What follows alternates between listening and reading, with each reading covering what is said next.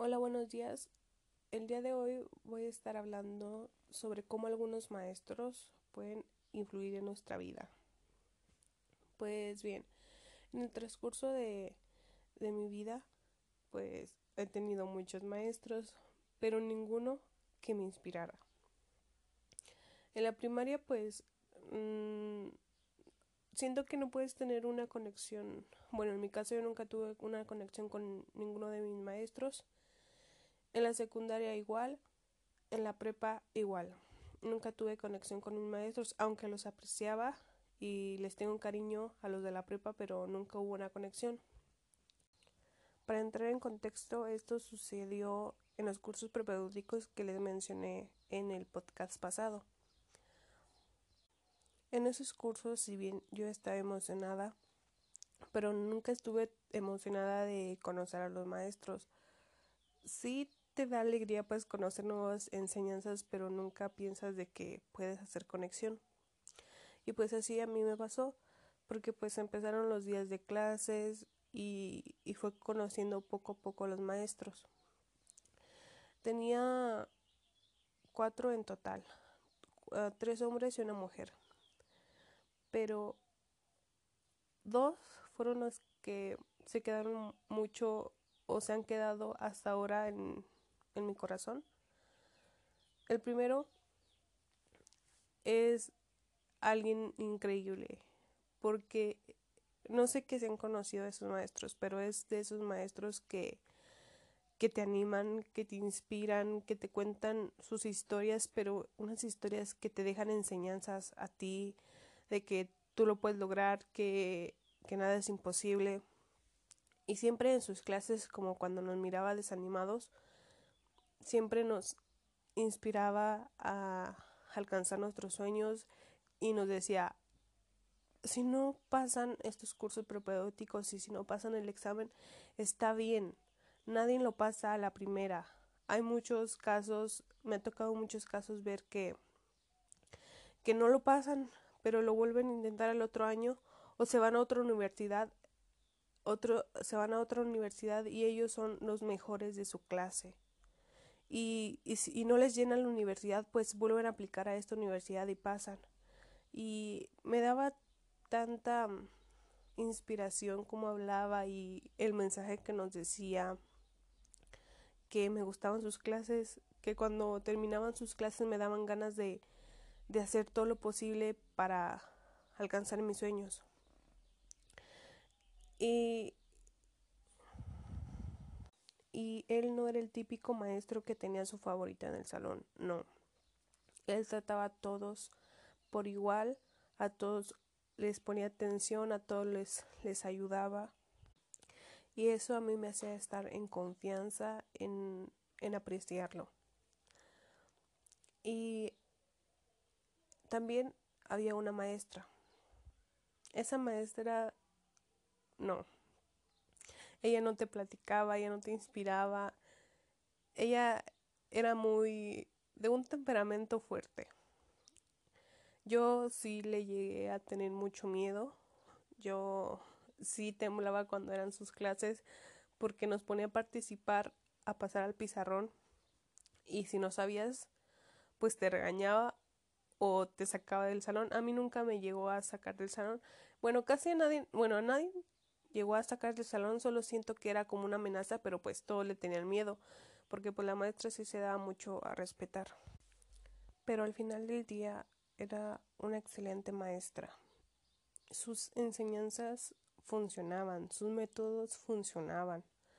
Así que también la llegué a respetar mucho y le llegué a tener mucho aprecio. En su momento, no, cuando estaba haciendo los cursos no sentía tanto eso.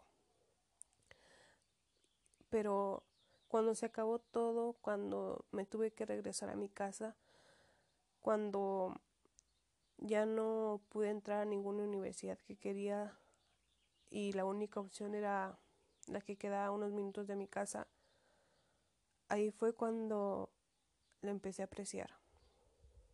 Porque cuando entré a la universidad, a la que está a 30 minutos de mi casa, Y cuando comencé a conocer a mis maestros, inclusive hasta mi PTC, que es como el tutor, nos decía de que no tengan cuidado con este maestro porque es muy estricto. Yo miraba que algunos de mis compañeros se ponían nerviosos o tenían miedo de que fuera malo o estricto. Entonces cuando yo los llegaba a conocer, no sentía ningún miedo, no sentía ningún pánico de que me fuera a regañar o, se fuera a enojar o fuera muy exigente, no. Porque ya sabía cómo era trabajar con maestros así de estrictos. Y ya después con el tiempo los empecé a conocer y no era nada comparado con los dos maestros que, que llegué a respetar mucho de los cursos. En serio, ninguno estaba a su altura. Y esos dos maestros me dieron tanta confianza de que cuando llegaban los exámenes, yo mismo me decía, tranquila Pamela, solo es un examen, no te va a pasar nada. Y, y saben qué, me iba muy bien en los exámenes.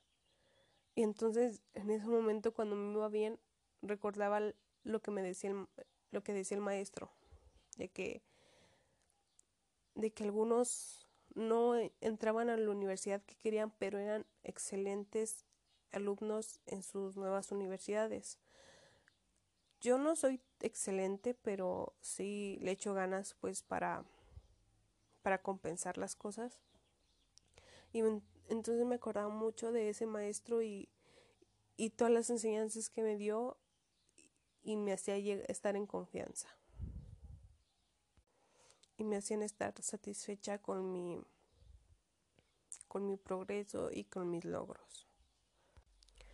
En la universidad actual sí hay buenos maestros, uh, pero no hay ninguno que me inspire ni, ni que nos dé esa motivación que nos cuente cómo es el mundo afuera de la escuela, porque solo ellos se preocupan de, de dar clase, clase, clase, clase, clase, clase.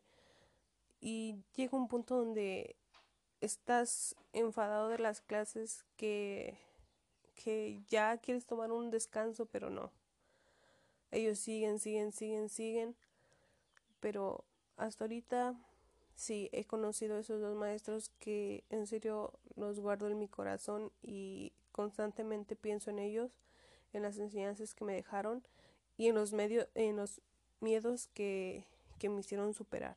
Porque después de esa maestra créanme que ya nunca tuve miedo, bueno, hasta ahorita ya nunca le tuve miedo a un maestro, porque sé que los maestros que son estrictos es por nuestro bien y, y no es para, para hacernos sentir mal, sino no. Es para que tengamos confianza de nosotros y no tener miedo a ningún maestro. Y yo quiero no sé, quiero que ustedes reflexionen sobre que si ustedes han tenido maestros que nos inspiren o, o solamente han tenido pues maestros normales porque en serio es muy importante que tengan maestros que los inspiren y que los apoye, apoye porque es un cambio totalmente. Porque en la escuela pasas mucho tiempo más que en la casa y por eso es necesario que encontremos o que haya maestros que nos apoyen, que nos motiven, porque así nos van a hacer menos mm, menos difícil sobrellevar la escuela. Pero cuando veo maestros que no aportan, yo misma digo de que bueno, es que no debo exigir algo que nunca aprendieron porque no han salido del círculo vicioso, ¿saben? De que ellos no tienen la culpa.